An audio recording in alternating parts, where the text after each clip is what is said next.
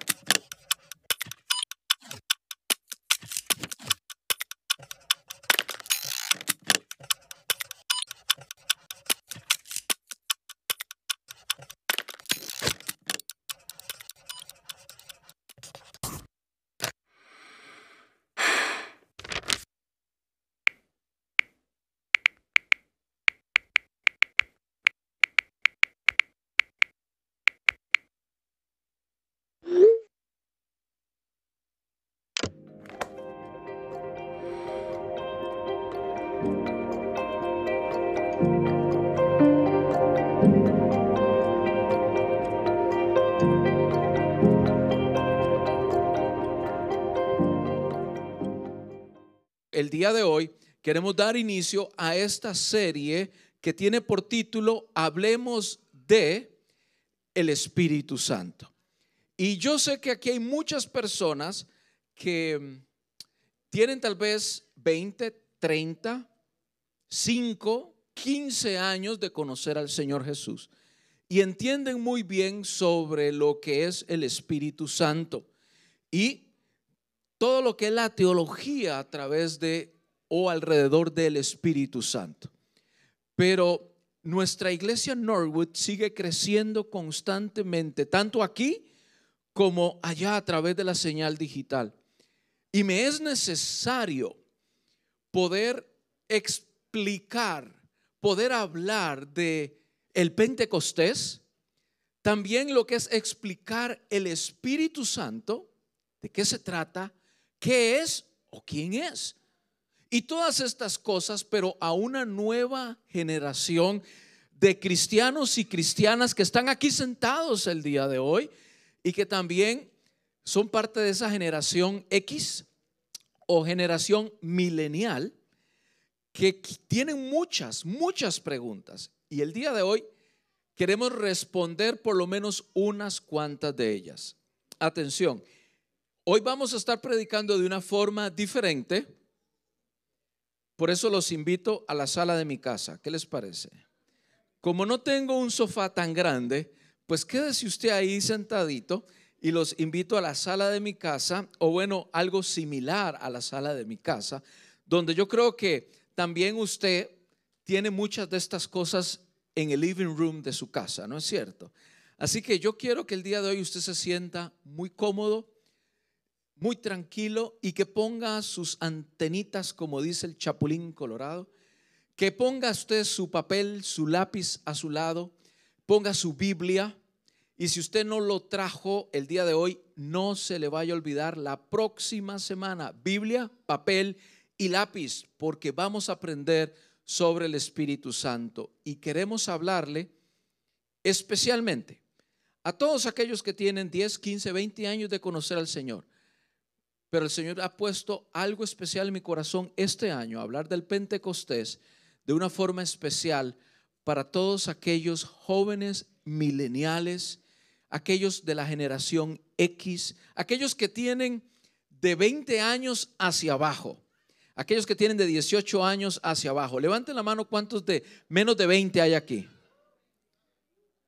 ¿Por qué es que los cuarentones levantan la mano? ¿Por qué, ¿Por qué será que se siente, bueno, sí, espíritu vivo, espíritu joven? Ok, está bien, es que hice mala pregunta. Hice mala pregunta. ¿Cuántos corporalmente, en físico, tienen menos de 20 años?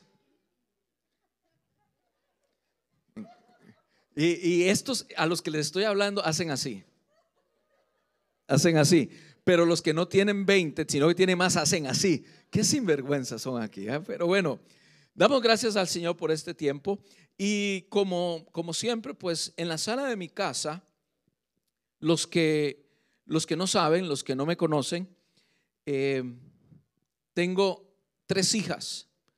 Una de veintitantos, los tantos, un día esto se los digo. Eh, otra de 18 que este año cumple 19 y otra de 16 años. Y muchas veces, muchas veces, he tenido que sentarme aquí en el sofá. Por cierto, este sofá está muy bueno, ¿eh? Está muy bueno. Bien, disculpen los hermanos ahí que no les puedo ver, pero eh, les amo igual, ¿eh? Les amo. La próxima vez se sientan aquí más acá para poderles ver. Pero me he sentado en la sala de mi casa con mis hijas, con mi esposa, a hablar de temas de la Biblia, no de los chistes de Pepito y tampoco del Chapulín Colorado. Me he sentado en la sala de mi casa a hablar de la Biblia. Yo no sé de qué habla usted en la sala de su casa, pero a mí me interesa dejar un legado a mis futuras generaciones. Por eso he hablado del Espíritu Santo, he hablado de Dios y de Jesús en la sala de mi casa.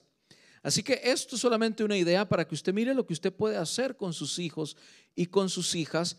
Y estos chicos de 20 años, 18, 15, 12, escuchen lo que hoy van a aprender con el favor de Dios. Y lógicamente en la sala de mi casa, pues yo eh, normalmente pues no estoy solo. Algunas veces me ha tocado estar solo. Enciendo el televisor, cruzo la pierna, veo al Real Madrid ganar la Champions. Y normalmente, desafortunadamente, en mi casa hay muchas del Barcelona, pues ni modo, que Dios las perdone por eso. Pero eh, cuando quiero generar conversación y quiero hablar y quiero aprender, porque me interesa aprender de ellas también, las empiezo a llamar. Pero la primera que llamo es a mi esposa. Y algunas veces ella es la que me llama a mí. Así que, ¿por qué no recibimos a la pastora Katia a esta hora? Ahí viene. Ahora sí que la cosa se pone seria, pastora. ¿eh? Ya usted está aquí y ahora sí que me tengo que poner serio. Bien. También me gustaría llamar a um, una persona que queremos mucho en la iglesia, que también conoce mucho de la palabra del Señor. Es una de nuestras ancianas de la iglesia y me refiero a nuestra inigualable y única Aida Santini. Como ella es especial, no sale igual que todos, ella sale por el... Por... ¿Cómo estás, Aidita? Bien, gracias. Trajiste de todo, ¿eh? Casa llena. Trajiste de todo, no te falta nada, ¿eh? Qué bueno, qué bueno verte, Aidita. Eh, ¿Cómo amaneciste hoy? ¿Bien? Qué bueno, me alegra verte. Mira qué linda está la casa para poder aprender de la palabra de Dios. Pero mira, a diferencia de la sala, aquí hay que ponerse micrófono para hablar. Oh, perdón. Estamos billón. El Señor está sonrisa grande. Más unos cuantos cientos más ahí en, a través de la tecnología. También quiero llamar a eh, uno de nuestros pastores en staff de la iglesia, que también allá en la tecnología, allá en su casa, lo conocen muy bien porque es nuestro pastor de la iglesia o del campus en línea, nuestro pastor Daniel Chávez. Recibamos con un aplauso a nuestro pastor Daniel Chávez. Ahí está. El erudito. Eh, Dani, ¿cómo estás el día de hoy? Sí, sí, muy bien, muy bien. Este Qué micrófono bueno. funcionó la primera, así que muy bien. Qué bueno. Veo que tienes el iPad contigo. Sí, señor. ¿Cuál es la idea del iPad? La idea del iPad es que a medida que vamos avanzando en esta conversación, vamos a estar también leyendo uno que otro comentario de parte de nuestra familia en línea. Hagámoslos parte de esta conversación. Perfecto. Así que usted puede escribirnos ahí en esa red donde usted nos está mirando, porque estamos en diferentes lugares, para que el pastor Daniel pueda leerte aquí y que también seas parte de esta conversación con nosotros. También están dos personas que, aunque no son mis hijas en carne, pero sí son nuestras hijas espirituales, ¿verdad? Así que quiero que recibamos también a nuestra amada Aleinat y a nuestra querida Jocelyn. Pase por aquí, por favor.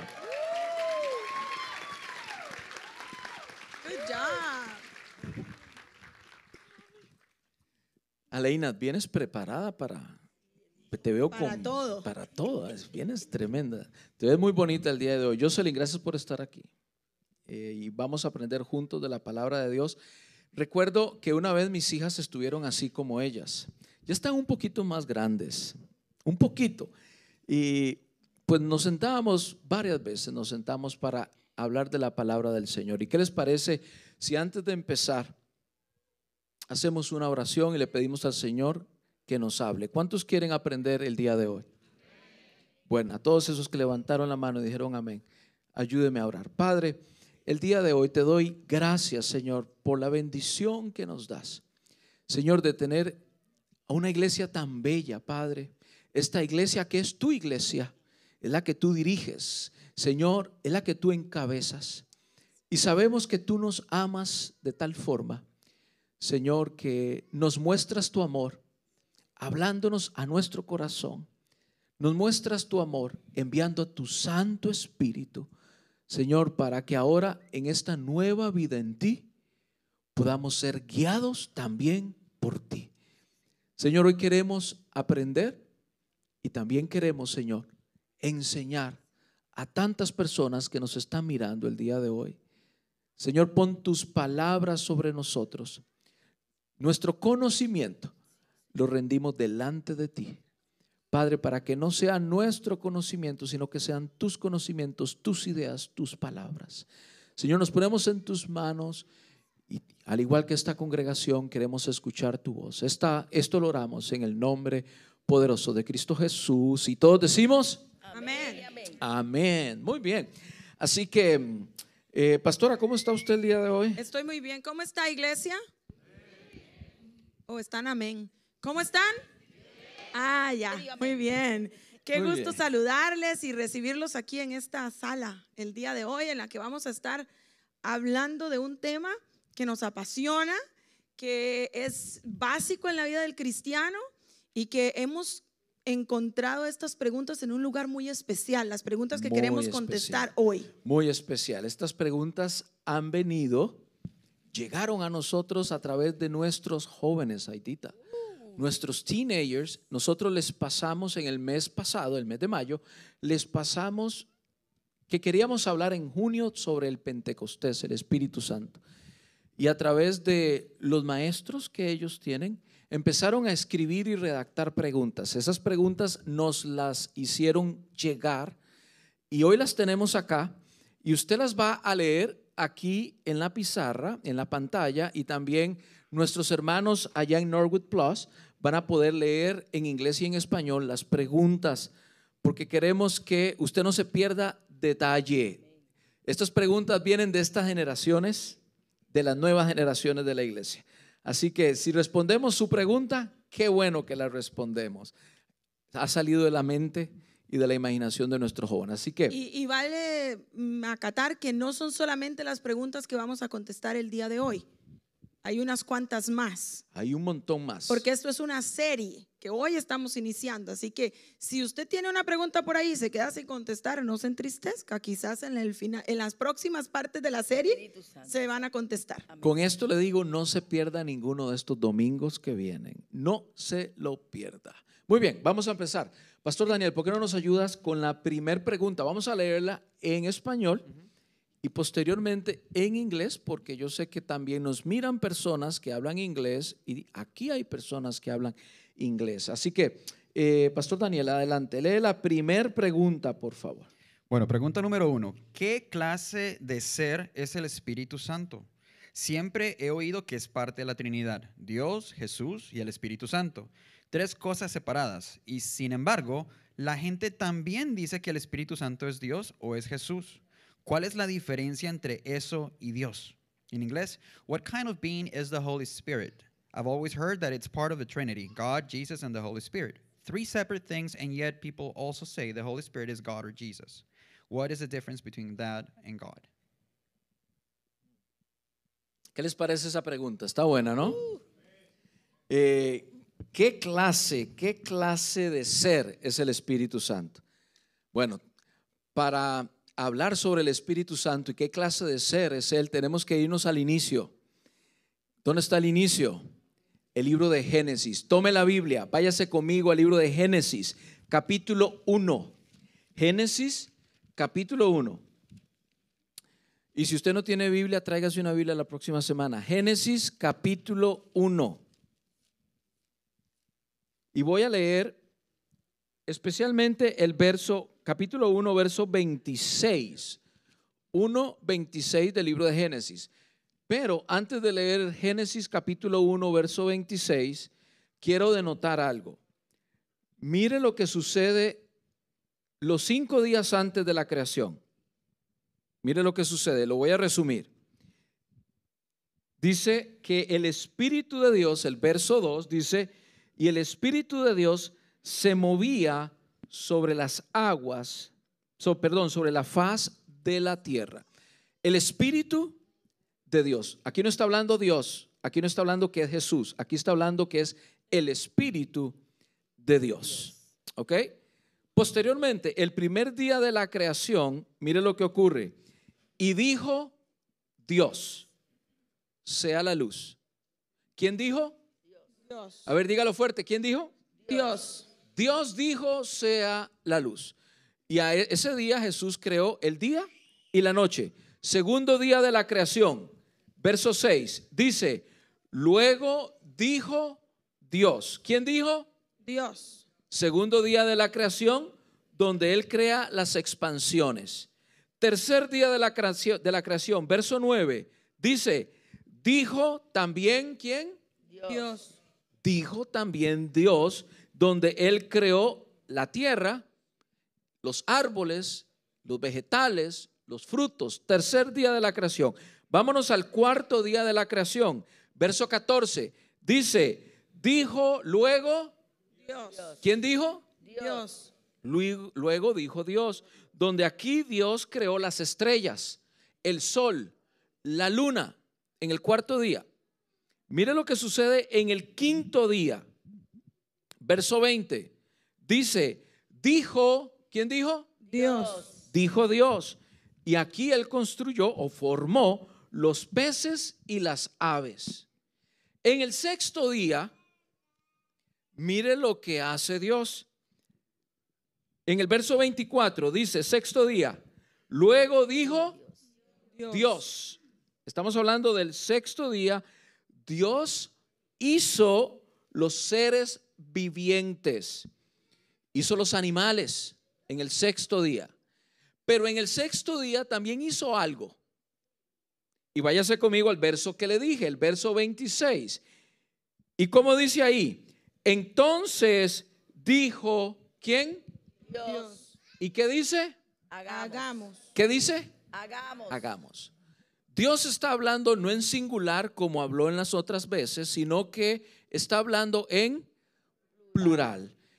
Está refiriéndose porque en ese momento de la fundación del mundo está Dios, está su Hijo Jesús y está su espíritu que se movía sobre la faz de la tierra, sobre la faz de las aguas. Entonces, veamos que aquí está Dios diciendo, hagamos, y dice, hagamos al hombre a nuestra imagen y semejanza.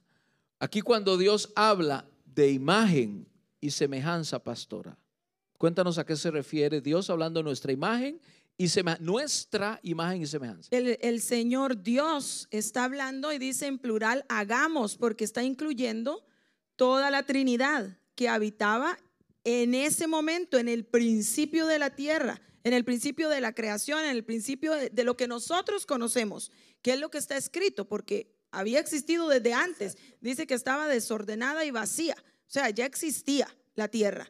Cuando Dios inicia el proceso de creación y cuando dice, hagamos al hombre, hablando en plural, porque hay una Trinidad actuando, dice, hagámoslo a nuestra imagen y semejanza. ¿Qué significa eso, Pastor Daniel? Bueno, la parte imagen, pues yo diría que es un aspecto visual, ¿verdad? Cuando vemos una imagen, una foto, podemos ver una representación visual de algo que ocurrió. Pero después vi una palabra clave que dice a nuestra semejanza. Semejanza tiene que ver de que los atributos, las características, esto que hace diferente a Dios por encima de todas las demás cosas, Él compartió parte de ese ADN con cada uno de nosotros. Entonces, ¿qué diferencia hay entre los animales y nosotros? Pues espero que usted sepa que hay diferencias, ¿no? Ah, vamos a darnos cuenta de que tenemos ciertas diferencias como por ejemplo nos podemos relacionar, podemos conocernos, hay una capacidad creativa, esto no lo puedes encontrar en ningún lado. Entonces, así como nos puede decir la palabra que fuimos hechos a imagen y semejanza de Dios, al ver lo que nos hace diferentes, podemos de una u otra manera poder conocer también lo que hace diferente a Dios. Entonces, ciertos atributos, como por ejemplo la relación, el hecho de que podemos conocernos uno al otro, también nos deja saber que el Espíritu Santo no es una cosa, sino que de esa misma manera es un ser, es una persona con emociones, con personalidad, con características, atributos. Y bueno, lo mejor de esto es que así como podemos conocernos entre nosotros, podemos acercarnos y conocer al Espíritu Santo también. Vámonos al Nuevo Testamento. En el Nuevo Testamento, el mismo Jesús, Dios hecho carne, el Hijo de Dios, aquí habitó entre nosotros a miles de millas de distancia en un lugar que hoy se llama Israel, en un lugar eh, territorial, un país, estuvo a miles de millas de distancia y él mismo con sus palabras dijo, Mateo 28, 19, por tanto, id y haced discípulos a todas las naciones, bautizándoles, escuche bien, bautizándoles en el nombre de el Padre, Padre Dios, Padre Creador, el cual leímos en Génesis, el Hijo que estuvo en la creación y que está hablando el día que se escribió, el Hijo que murió por usted y por mí en la cruz, y el Espíritu Santo. El mismo Jesús reconoce estos tres personajes que forman parte de la Trinidad divina, pero como decía el pastor Daniel, ellos tienen sus características, tienen características muy, muy especiales. Por ejemplo, el Espíritu Santo, hermana Aitita, ¿qué podemos hablar de esas características en esa personalidad? Bueno, el Espíritu Santo como persona, si, vemos en Romanos 8:27, dice que Él tiene conocimiento. El Espíritu Santo tiene conocimiento. Tiene conocimiento. Dice, porque el Espíritu intercede por los creyentes conforme a la voluntad de Dios. So, él conoce. Y nosotros también conocemos. Romanos 8, 8 27. También dice la palabra que en 1 de Corintios 12, versículo 11, tiene voluntad. Y nosotros tenemos voluntad. Dice, conforme a la voluntad de Dios, él escoge. Eso quiere decir que nosotros tenemos esa misma característica, como dijo Daniel, de Dios. Él nos dio estas cosas como Él. Y esta preguntita, ¿y por qué ustedes creen que Él nos dio esa parte de Él?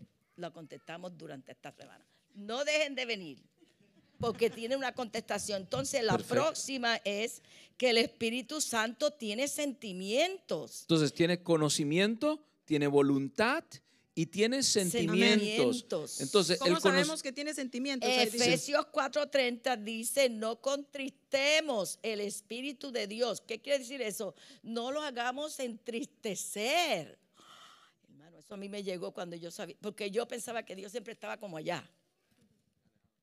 Allá. Un Dios que allá está y yo acá.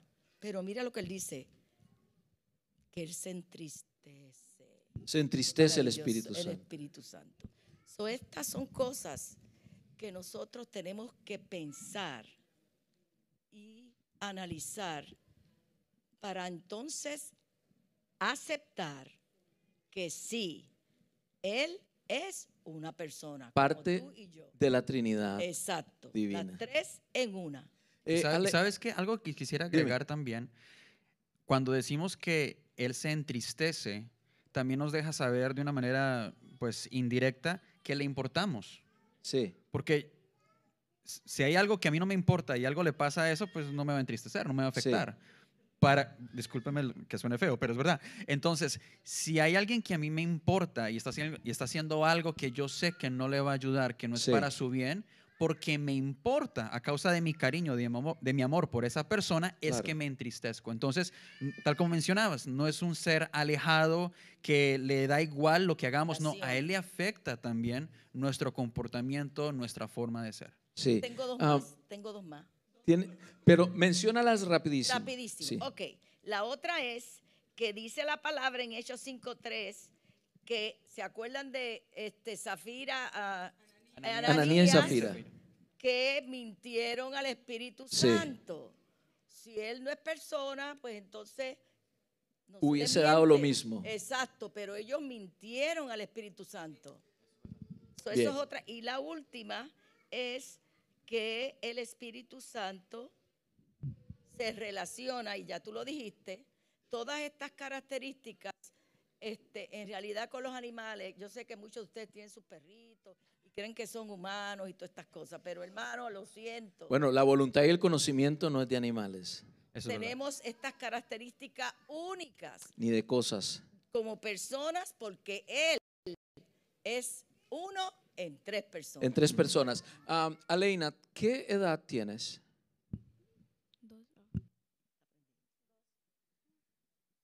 Está en, roji- en- está en rojo el botón. Presiona el botoncito al de abajo. Préstame, Edita, préstame. Dale ahí. Bien, préstame el micrófono. ¿Qué edad tú tienes? 12. Dilo fuerte. 12. Eso. Tiene 12, 12 años. Ok. Y cuando estás en- en- en- con tus amigos o en tu clase con tu maestra, ¿qué escuchas de tus amigos sobre la Trinidad y específicamente el Espíritu Santo? ¿Qué te dicen? Bueno, a veces yo escucho que, like, dicen que, bueno, una vez ellos dijeron que cuando ellos se portan mal, dicen que we need the Holy Spirit in us. Ok. Que necesitamos al Espíritu Santo cuando se están portando mal. Ok. Eso es verdad. Y también un día en mi escuela un niño me preguntó, how can we, how can you see God? Can you see God? Un niño le preguntó en la escuela, ¿cómo puedes ver a Dios? ¿Puedes ver a Dios? Y yo le dije que no lo podemos ver, pero lo podemos sentir, porque Él está con nosotros. Lo podemos sentir. Porque como- está con nosotros. Qué buena respuesta, ¿no les parece? Wow. Eh, de- déjame, déjame preguntarle a Jocelyn. Jocelyn, ¿qué, qué, qué piensas? ¿Qué has escuchado? ¿Qué te dicen cuando hablan sobre el Espíritu Santo? ¿Has escuchado esta conversación otras veces? Sometimes, like in high school, it's very different because it's like a mix of different people, different beliefs. Alguna vez, algunas veces lo ha escuchado, pero en la, es- en la escuela mm, secundaria es muy diferente, porque la gente tiene diferentes creencias y supongo que no es una conversación que se da muy a menudo. Y cuando estás aquí en salón de clases de tu escuela dominical con tu maestro, ¿qué dicen tus compañeritos del Espíritu Santo, de la Eh, Trinidad? ¿Ella está contigo? Eh, con los chicos de Teens. que hablan acerca de la Trinidad? Well, um, trying to think I kind of forgot.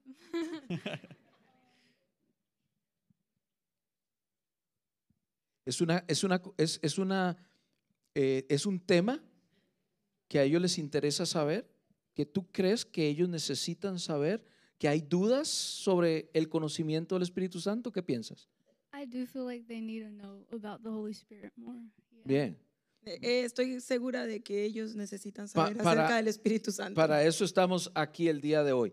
Hay otra pregunta que me llamó mucho la atención, así como está escrita.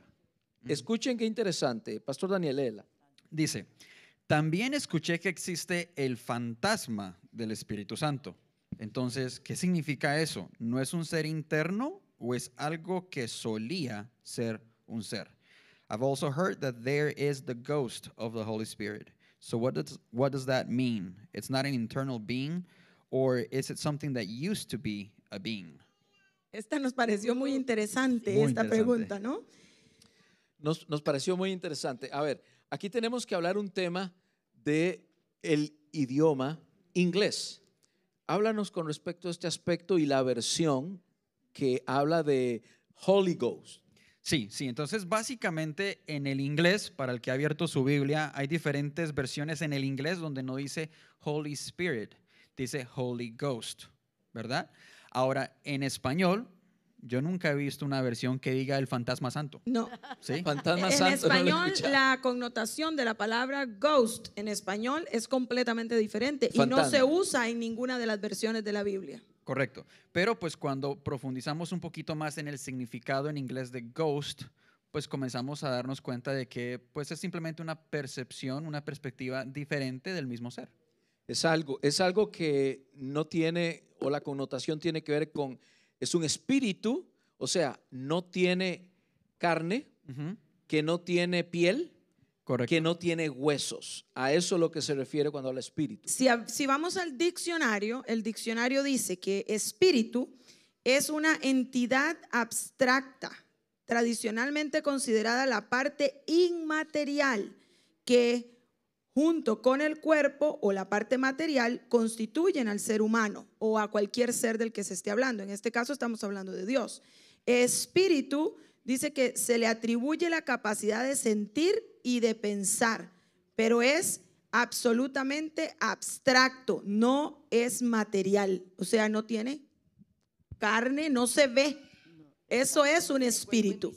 Como decía Leina hace un momento, no lo puedes ver, pero lo puedes sentir. Y ahora vamos a hablar a esta tercera pregunta. Hablemos de esta tercera pregunta porque va un poquito más orientado a esto que decía Leina, ¿cómo podemos sentir? Leamos esta tercera pregunta. Sí, vámonos ahí, muy importante. Dice, ¿cuál sería la mejor manera de recibir realmente el Espíritu Santo y seremos capaces de obtener poderes como la sanidad una vez que lo logremos? What would be the best way to actually receive the Holy Spirit? And will we actually be able to get powers like healing once we achieve it? Excelente. Les pido una ayuda a ustedes, por favor, que estamos aquí. Eh, Pastor Daniel, lee Juan capítulo 14, del 15 al 20. Estoy leyendo citas bíblicas para que usted ojalá esté anotando. El Evangelio de Juan, capítulo 14, del 15 al 20. Pastora, Hechos, del 1, Hechos 1, del 4 al 5. Eh, hermanita Aidita, eh, ¿podrías leer? Tienen la Biblia ahí, ¿verdad? Eh, Juan, capítulo 14, verso 12. ¿Ok? Y yo quiero leer para ustedes lo que dice Ezequiel, capítulo 36, verso 27. ¿Ok? Donde la pregunta es, ¿cuál es la mejor manera de recibir al Espíritu Santo? Lo primero que usted tiene que saber es que el Espíritu Santo es una promesa. Es una promesa. ¿Cuántos aquí le pidieron a su papá en algún momento en su vida una bicicleta y tu papá te dijo, te voy a comprar una bicicleta, pero lo que te dieron fue un par de medias y un calzoncillo? ¿A cuántos les ha pasado eso? Que tu papi o tu mami te dice, te voy a comprar esto, pero al final no alcanzó para tanto y lo que alcanzó fue esto, ¿no?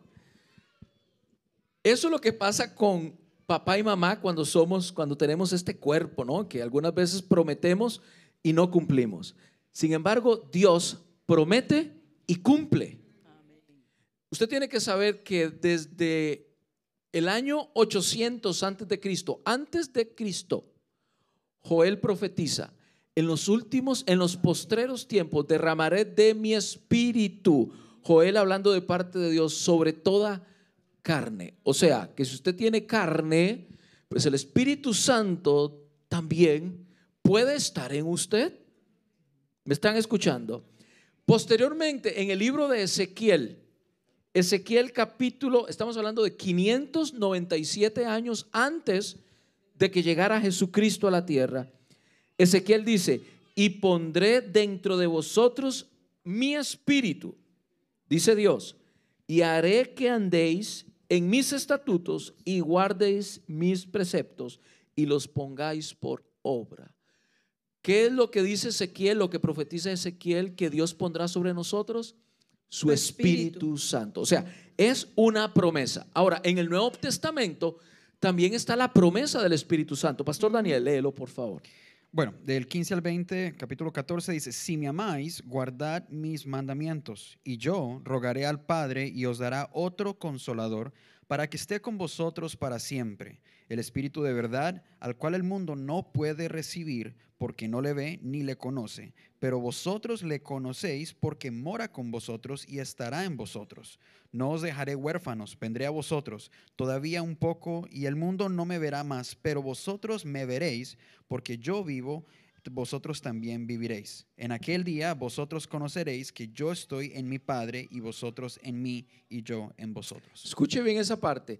Ustedes conocerán que yo, dice Jesús, estoy con mi Padre, pero yo también, dice Jesús, estoy con ustedes.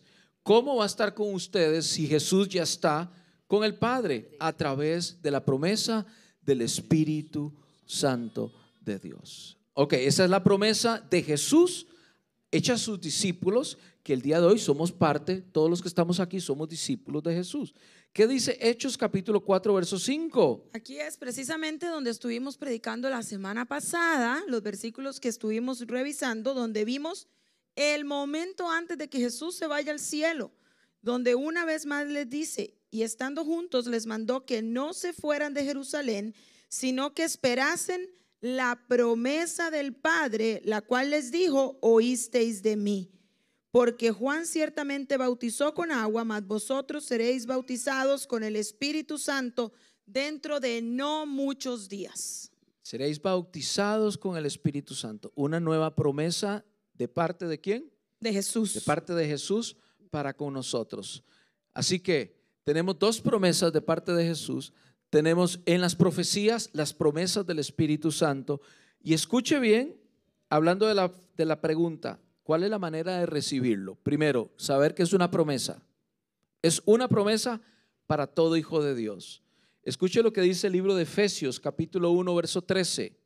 Efesios 1.13. Este versículo es clave. Clave. 1.13 dice, en él también vosotros, habiendo, escuche, oído la palabra, la palabra de verdad, el evangelio de vuestra salvación, y habiendo creído en él, segunda cosa, fuisteis sellados con el Espíritu Santo de la promesa. ¿Qué se necesita para ser sellado por el Espíritu Santo? Se necesita primero escuchar el Evangelio y segundo, creer. creer. ¿Qué se necesita? escuchar y creer. ¿Qué se necesita? Escuchar. Y escuchar y creer. Entonces la palabra dice a través de Pablo que si escuchamos y creemos en el Evangelio, eso que escuchamos, seremos sellados por el Espíritu Santo de la promesa. La siguiente pregunta habla un poquito, eh, explica un poquito más sobre el sello del Espíritu Santo, pero para responder esta pregunta, ¿cómo recibimos al Espíritu Santo? Primero, sepa que es la promesa y si Jesús y Dios lo dicen, ellos no mienten. Segundo, si usted cree en el Evangelio y recibe a Jesucristo como su Señor y Salvador, que es el Evangelio, entonces recibe la promesa que le dio Jesús y que le dio Dios. Ahora, hablemos con respecto a esto de los poderes, porque cuando entró la pregunta, yo pensé que éramos como los Power Rangers, ¿no? Los, superhéroes, pero hablemos de los poderes. Aidita, léenos Juan 14, 12. De cierto, de cierto digo, de cierto, de cierto digo, el que en mí cree las obras que yo hago, él las hará también, y aún mayores hará, porque yo voy al Padre. Escuche la palabra de Jesús, que es otra promesa que Él nos dice, yo voy al Padre. Él nos dice dónde va a estar en el futuro. Yo voy al Padre. Pero si usted tiene al Espíritu Santo cosas mayores que las que yo hice, entonces nosotros haremos. ¿Qué hizo Jesús? Jesús sanó enfermos. Jesús echó fuera demonios. Y, la pregunta original decía, ¿podríamos nosotros sanar enfermos? Si Jesús lo dice, ¿cuánto lo creen? Si Jesús lo dice, ¿cuánto lo creen? Ahora, nosotros sabemos, como dice la palabra, que no somos nosotros, nosotros solamente somos el instrumento que usa el Espíritu Santo para que el poder de Dios toque las vidas. Esto es muy importante porque hay personas por ahí que están afuera y piensan o tienen, creen que tienen ese poder, como aquel eh, Simón. Simón el, mago. Simón el mago, ¿no? Le dice a, Pedro, dame. Véndamelo. Dice, ¿cuánto cobra para que me dé un poquito de ese poder? ¿Cuánto me cobras para tener un poquito de, ese poder, no? Lo necesito para poder haciendo, a seguir haciendo dinerito. Y entonces, ¿qué le dijo Pedro? Le pegó tremenda. Una buena regañada. Una buena regañada. Ahora, en base a eso, yo también te diría que eso nos ayuda a ver un poquito el tema de la percepción. ¿Sí? Porque para unos esto era un milagro de parte de Dios, otro estaba viendo cómo le puedo sacar ventaja a esto. Es el mismo espíritu actuando, pero la forma como tú lo ves, como tú lo ves, como yo lo veo, podría ser diferente. Y es como la relación con una persona. No sé si a ustedes les ha pasado, pero a mí me han contado que tal persona es sangrón, es amargado, no habla y uno se le acerca, puro cuento, ¿verdad? Eso me dijeron de mi esposa. Y no, no. No, mentiras. Todo maravillosamente bien. Y dicho eso, por lo menos algo que sí quería yo agregar rapidito. Eh, pero, pero espera, sí, sí, sí, antes de agregar, pero ya cuando se, se conocen a tu esposa ya se dan cuenta que es otra cosa, ¿no? Sí. Ese sí estuvo medio Juan, Juan, medio, medio dudoso. Sí, y pues nosotros, nosotros, si nos pasa con la gente que vemos, el, Espíritu Santo también es un ser relacional. relacional. Entonces, por lo menos yo recuerdo, les voy a ser sincero, cuando yo era niño y escuché la primera vez la palabra del Espíritu Santo, yo me imaginaba, ¿se acuerdan de Gasparín, el fantasma amigable? Bueno, eso yo me imaginaba que eso era eh, eh, amistoso, que, era el, Espíritu Santo. También yo recuerdo que de niño, eh, cuando decían, ¿quién quiere recibir el Espíritu Santo? Era básicamente otra forma de decir, ¿quién quiere que lo tumben y se, y se caiga? ¿Sí? Y yo le soy sincero, yo de niño, yo nunca me, me, hice fila, porque yo veía que unos cuantos, cuando se caían, no, no los recibían muy bien. O sea, el, el ujier se le olvidaba y no le amortiguaba el golpe y el pobre se caía y yo lo último que le decía a mis amigos es, yo no me voy a romper el cuello por una oración. Y nunca me acerqué y por mucho tiempo, inclusive en mis años de adolescencia, había cierto temor hacia el Espíritu Santo. ¿Por qué? Esto no fue que el Espíritu Santo me estaba inspirando miedo a mí, sino fue a eso, a eso es a lo que yo estaba expuesto. Esa fue mi connotación, mi percepción. Y hasta que no nos acercamos a través del oír y del creer en Él, podemos tener una imagen más oscura, menos hermosa de lo que realmente es Él. A mí me gustaría mencionar que todos, todos, sin importar tu edad, tenemos unos anteojos, unos lentes, como quiera que usted le llame a esto, que no se ven, pero que son los que tú, con los que tú miras la vida. Son una forma en la que tú percibes la vida.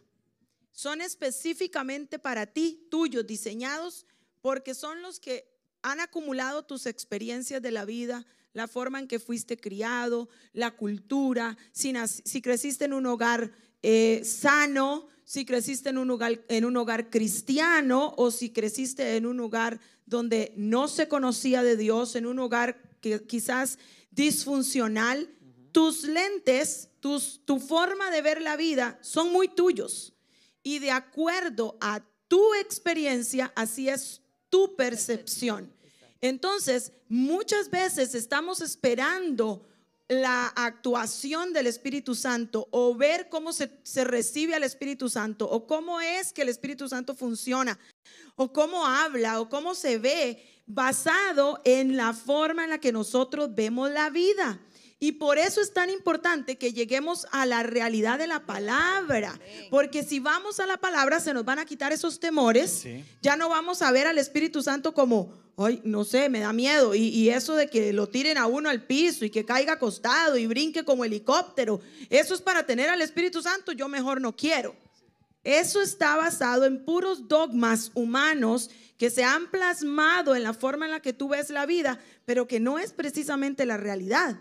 Me gustaría que Aidita nos cuente cómo, cómo fue que lo viste tú, Aidita. Bueno, este, mi, mi background, cómo yo me crié, católica. Eh, pero en ese mundo católico había otras cosas que no eran parte del catolicismo, pero estaban envueltas con los católicos. Y era cosas espirituales. Espiritismo. El espiritismo, eh, que te hablaban, este, te decían de tu vida, el, futuro.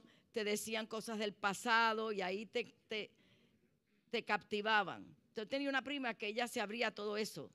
Por alguna razón que Dios ahora sabe, porque yo le sirvo a Él, yo nunca me expuse, porque yo decía, yo no creo eso, ¿qué va? Yo no creo, yo no creo. Y me invitaban y yo no quise ir.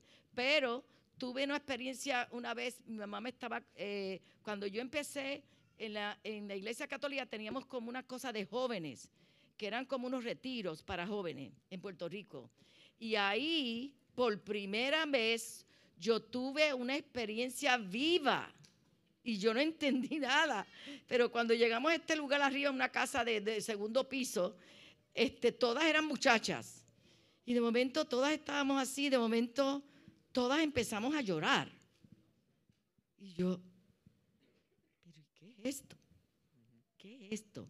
Y me vino a la mente, ¿será algo de espiritismo? Yo pensé, porque mi mamá me había contado que ella cuando era niña le invitaron, esto era bien popular en Puerto Rico, eran católicos todos, íbamos pero que ella estaba en un círculo y en ese círculo la que estaba dirigiendo le tenían un nombre, yo me acuerdo. Entonces ella cuando quería como empezar lo que era, que eran de cosas espirituales,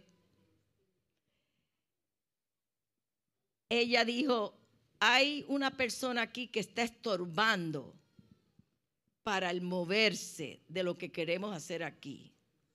Y después dijo, porque el espíritu quiere moverse aquí. Mi mamá me dijo, mi abuela me obligó, abuela Fina me obligó a ir, porque como ella era hija adoptada, ella quería ver si le hablaba a alguien a mi mamá. De sus antepasados. De sus antepasados. Entonces, este, cuando dijeron eso, todo el mundo empezó a mirarse. Y la señora dijo, eres tú. Mami tenía 13 o 15 años. Eres tú, tienes que irte. Y mi mamá dijo, ay, yo estaba tan contenta porque yo no quería estar así. mi mamá tenía mucho miedo porque ella, la, abuela había dicho que lo que pasaba ahí. Eso me llevó a mí a un temor. Cuando yo vengo a la iglesia americana, yo no me, me viene el espíritu porque fue importante para mí, muy importante. Cuando a mí me invitaron a la iglesia americana, que yo me salvé, yo le pregunté a la persona que me invitó, ¿y qué denominación es? que los católicos somos así. Entonces me dijeron, una iglesia pentecostal. Ok.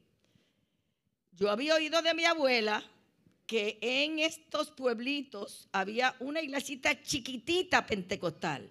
Ella era de Orocovi, un pueblo del medio de la isla. Y en ese tiempo, este, mi abuela me decía, no pases por esa acera, porque si tú pasas por esa acera, tú vas a ver gente que está endemoniada y se caen se caen, gritan, hablan cosas de otras cosas. No pases por ahí porque eso se te puede, se te puede brincar encima. te, brinca encima. Entonces, cuando yo vengo aquí, me dicen una iglesia pentecostal, yo le dije a mi esposo, nosotros vamos a ir porque estamos en amo y tenemos que estar con esta gente, pero nosotros nos vamos a ir arriba. Yo no voy a irme abajo. Que no se me peguen lo que que no se me peguen. Entonces ya yo iba con esa percepción de lo que yo sabía. En ese momento, este, yo me salvé ese día. Ese día algo vino a mí. La prédica fue directa y yo era como que el, Dios estaba hablando a mí directamente. Acuérdense, yo tengo la mente de que esto es espiritista, qué sé yo, y yo yo no podía aguantarme, llora y mi esposo me abrazaba, mi esposo no sabía qué hacer, nada de estas cosas. Yo estaba sobrecogida con la palabra que él estaba dando de, de la verdad. Ese día no llamaron al altar a salvación.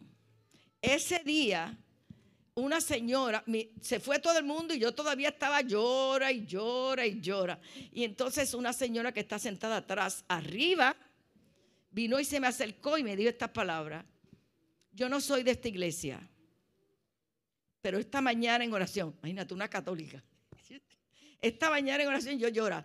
El, el Espíritu me dijo, ven y me enseñó una foto de donde yo me tenía que sentar arriba. Yo nunca había venido a esta iglesia. Vine temprano para sentarme ahí.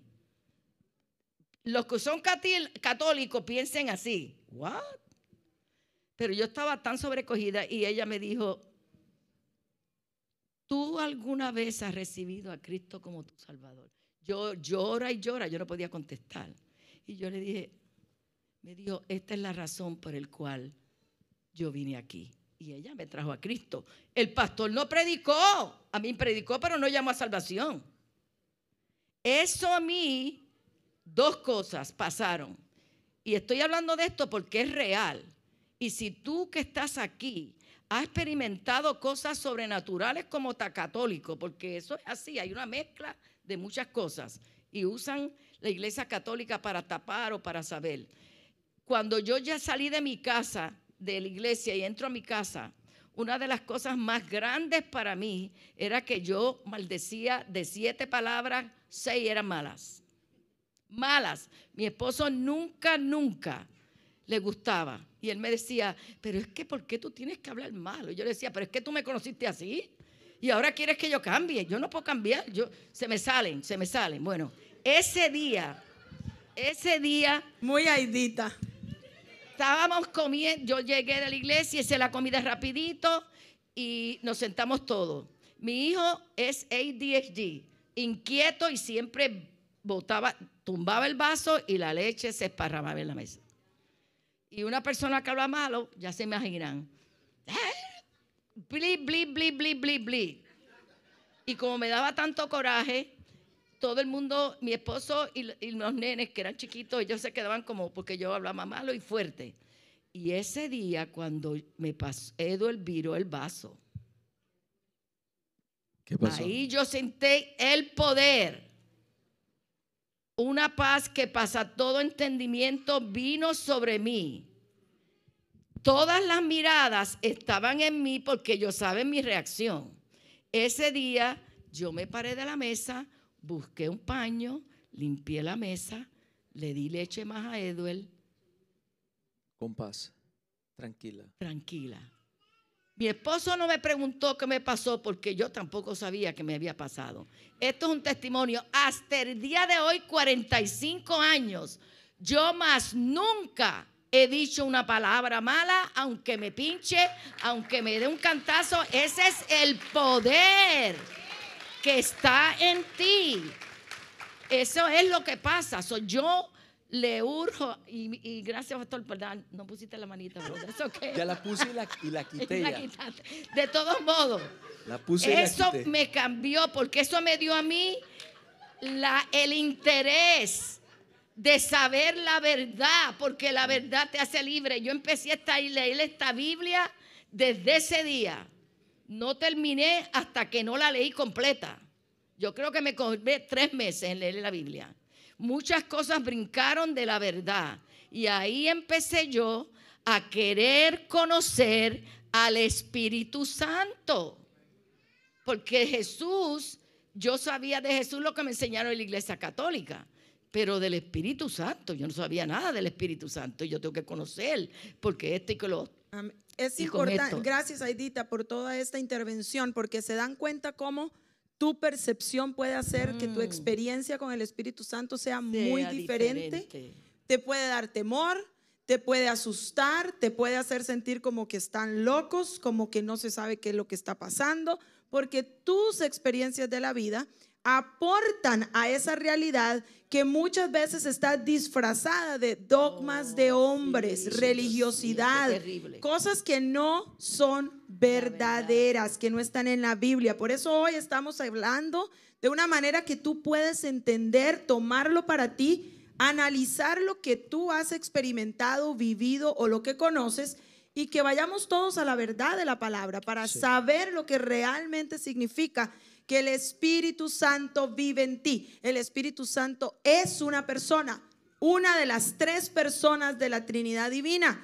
Y es el Espíritu, aunque no se ve porque no tiene carne, habita en cada uno de los que creen y los que le reciben, porque esa es la promesa de Dios. Entonces, no queremos que usted salga de aquí diciendo o pensando que cuando usted se cae o no se cae es símbolo de que tiene o no tiene el Espíritu Santo. No tiene nada que ver con que te caigas o no te caigas. ¿Ok? Primer realidad que podemos ver en el testimonio de Aidita, en mi testimonio o en cualquier testimonio. Hay veces eh, yo me he caído, otras veces no. Otras veces no. Hay veces yo ah, oro por las personas, a veces se caen, hay veces no. Pero yo no puedo decir que el Espíritu Santo no estuvo ahí. Exacto. Porque si tú crees y lo recibes, tienes al Espíritu Santo de Dios. ¿Estamos claros con esto? Estamos claros. Bien, siguiente pregunta y es la última pregunta, Pastor Sí, Daniel. sí, ya se nos Eh, acabó el hay, hay tiempo. personas allá en, en las plataformas, han dicho algo, han comentado Por el algo. momento, más que todo, han sido eh, Amén, gloria a Dios. comentarios de sí, así es, así me pasa a mí también. Aquí por lo menos vi uno que decía, importante que aunque papá no cumpla, mamá no cumpla, hablando de las promesas, Dios siempre cumple. Dios siempre cumple. Así Amén. que, bueno, Bueno, entonces, la, eh, eh, la próxima semana vamos a tener el mismo formato, pero los allá, allá en las plataformas, en las redes sociales, queremos leerles. Pónganse ahí, hagan la tarea, estudien, Exacto. envíenos comentarios, envíenos preguntas también para poderles leer aquí. Pastor, la cuarta pregunta, y esta es la última del día de hoy. dice, ¿cómo podemos saber que el Espíritu Santo está siempre en nosotros? How can we know that the Holy Spirit is always in us? Muy bien, importante. Recuerde, en la pregunta anterior dijimos que el Espíritu Santo, de parte de Dios y de parte de Jesús, tanto en el Antiguo como en el Nuevo Testamento, señalan que es una promesa. Es una promesa. El Espíritu Santo es una promesa. ¿Cómo sabemos que está en nosotros? Entonces, dice Mateo, capítulo, capítulo 28, verso 20. Cita importante. Mateo 28, 20. Dice, enseñándoles que guarden todas las cosas. Esto lo dice Jesús. Todas las cosas que os he mandado.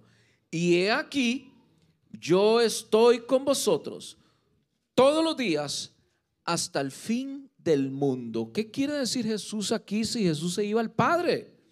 Bueno, es que Él nos está enviando aquellos discípulos en aquel momento y todos los discípulos que han habido sobre la faz de la tierra, el Espíritu de Dios, el Espíritu Santo está y ha estado con todos nosotros todo este tiempo. Escuche bien, ¿qué es lo que une a los discípulos que vieron a Jesús cara a cara? Con los discípulos de los años 1000, con los discípulos de los años de 1800, con los discípulos del año 2021, 2022. ¿Qué es lo que ha unido desde la fundación de la iglesia a todos los cristianos y nos une en un mismo ADN? Eso se llama el Espíritu Santo de Dios que edifica, lidera, guía a la iglesia a lo largo de todo este tiempo. ¿Cuánto dan gloria a Dios por su. Santo Espíritu? Pastor, yo quería decir. algo. Amén. Y ahora, Ok, este, esto es importante. esto es importante porque miren lo que dice la palabra aquí en Juan 3.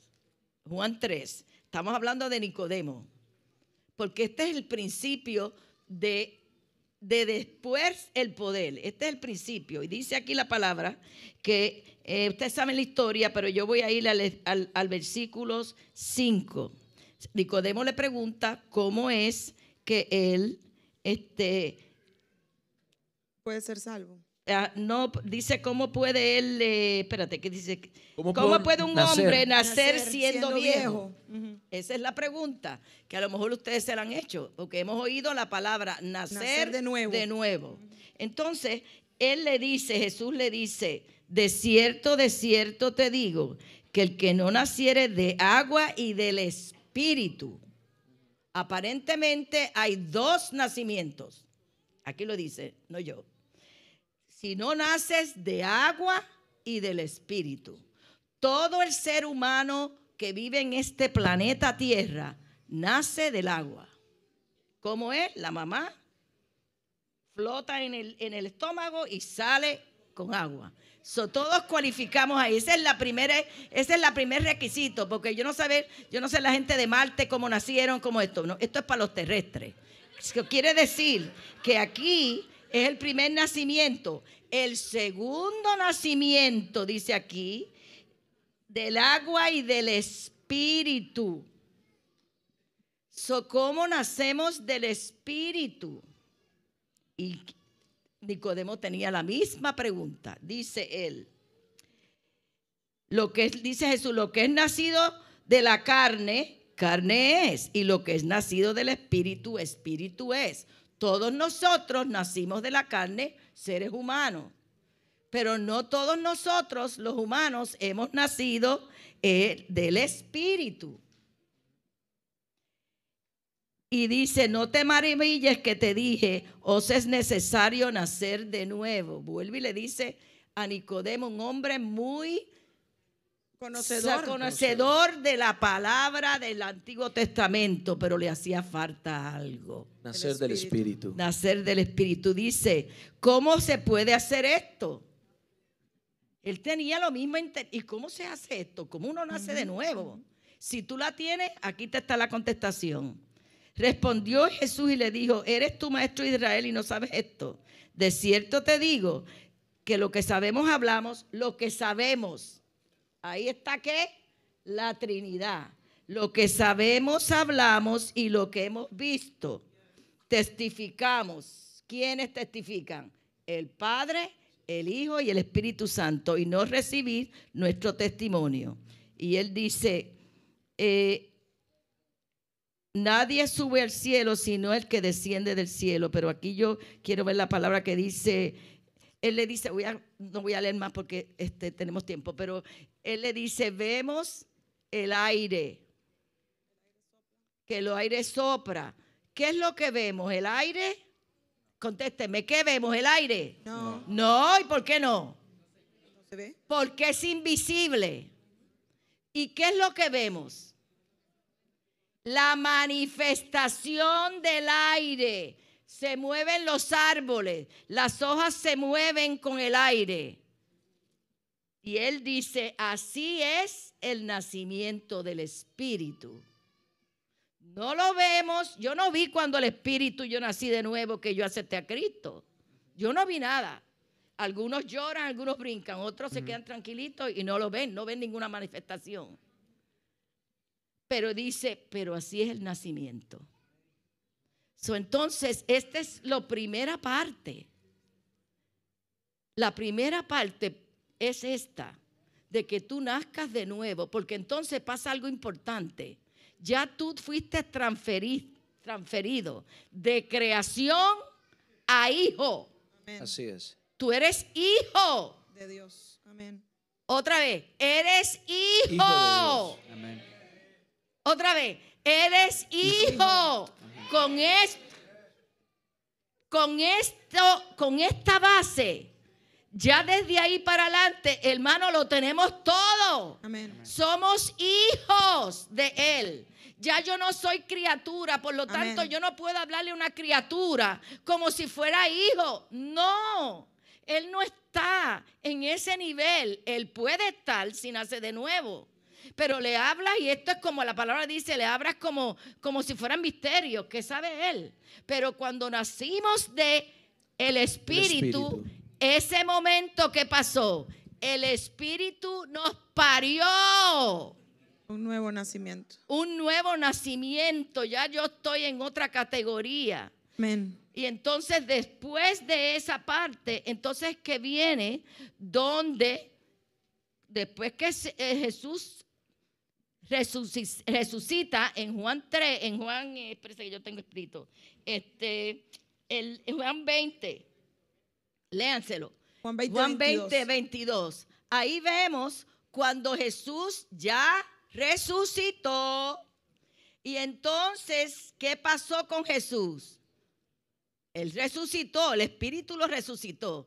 Entonces Él puede dar el Espíritu, porque Él ya no tiene el Espíritu. El Espíritu Él lo va a entregar a quienes. Se lo va a dar. Y dice la palabra que Él sopló, Sopló el Espíritu. Santo a todos sus discípulos. Ese día el Espíritu de Dios entró en ellos. ¿Están llenos? No, ellos tienen el Espíritu Santo. Tenían el Espíritu Santo. Amén. Tenían el Espíritu Santo, estaban preparados para la llenura del Espíritu Santo que viene en Hechos 2. ¿Dónde te encuentras tú hoy? Amén.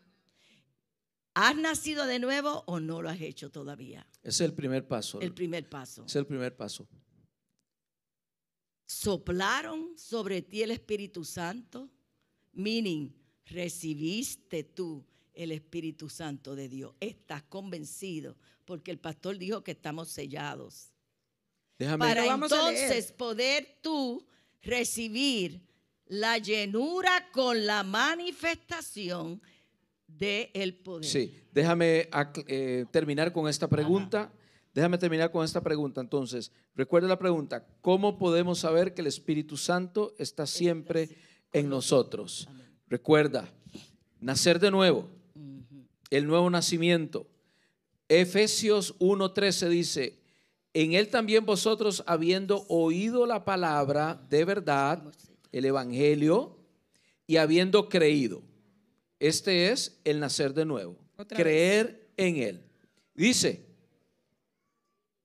fuisteis sellados con el Espíritu Santo Aleluya, de la promesa. Esto es importante que usted lo sepa porque el sello, aquí Pablo está hablando de un sello real, un sello que no puede ser quebrantado, un sello que no puede ser roto, el sello real.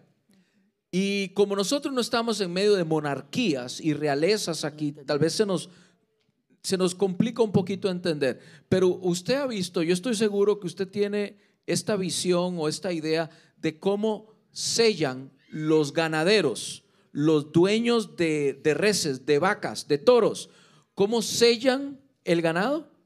Yo me crié en medio de vacas, caballos y toros.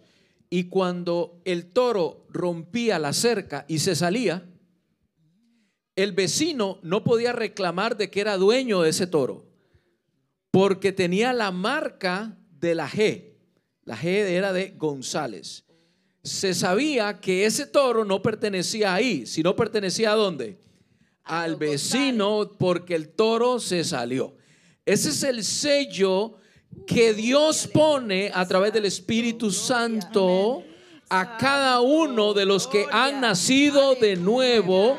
Ese sello está en ti. Pero no solamente el sello. ¿Qué le dice Primera de Corintios? Primera de Corintios dice, porque todas las promesas de Dios, segunda de Corintios, perdón, Segunda. 1.20, porque todas las promesas de Dios son en él sí y en él amén, por medio de nosotros para la gloria de Dios. Y el que nos confirma con vosotros en Cristo y el que nos ungió es Dios, el cual también nos ha sellado y nos ha dado las arras del Espíritu en nuestros corazones.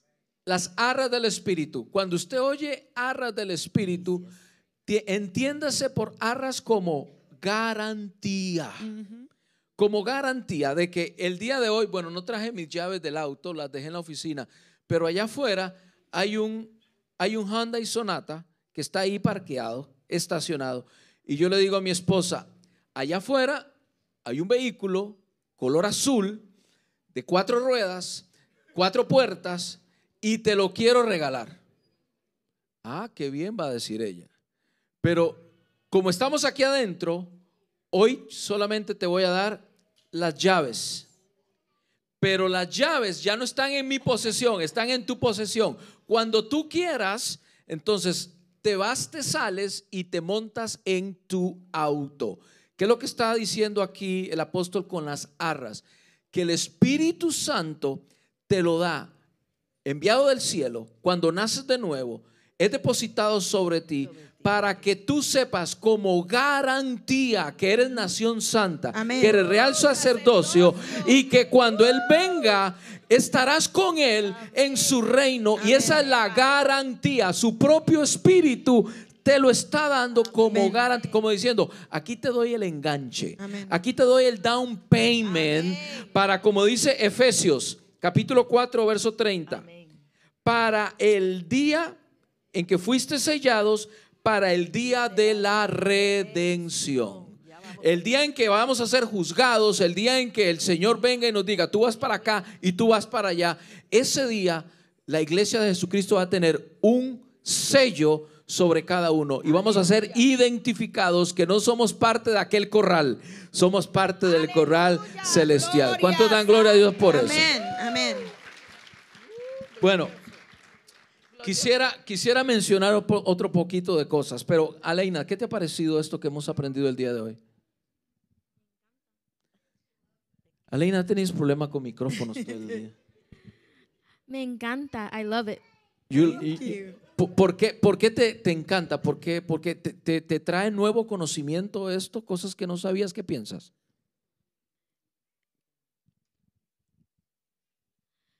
Because I like I learn I like learn more things about it. porque me gusta aprender más cosas, dice Aleina, y por eso le ha encantado, porque puedes aprender. Muy bien. Jocelyn, ¿has aprendido Jocelyn, ¿qué piensas? What do you think about it? I think it's been great. Like all this knowledge that I've absorbed, like I needed that. Now, este, todo esto que he aprendido, todo este conocimiento que he absorbido es maravilloso porque lo necesitaba, dice Jocelyn. Do you think people from your age, your same age, they need to know about this? They need to know this knowledge. ¿Tú crees que nos hemos dado a entender para que la gente que está como tú ahí, tú piensas que entendieron lo que hemos querido decir? I think so, yeah. If they really pay attention and like love the it has Lord been clear all. Yeah, all it okay. has. Okay. Good. Ahora, no se, no se desespere, tenga calma, porque hoy solamente estamos hablando de lo que significa el Espíritu Santo, qué es, cómo lo recibo y cuánto tiempo está conmigo. Pero lo que viene es mucho mejor, maravilloso lo que nos falta hablar del Espíritu Santo. Queridos invitados, gracias por estar aquí conmigo en la sala de nuestro hogar y poder haber compartido tanto conocimiento. Démosles un aplauso a ellos, por favor.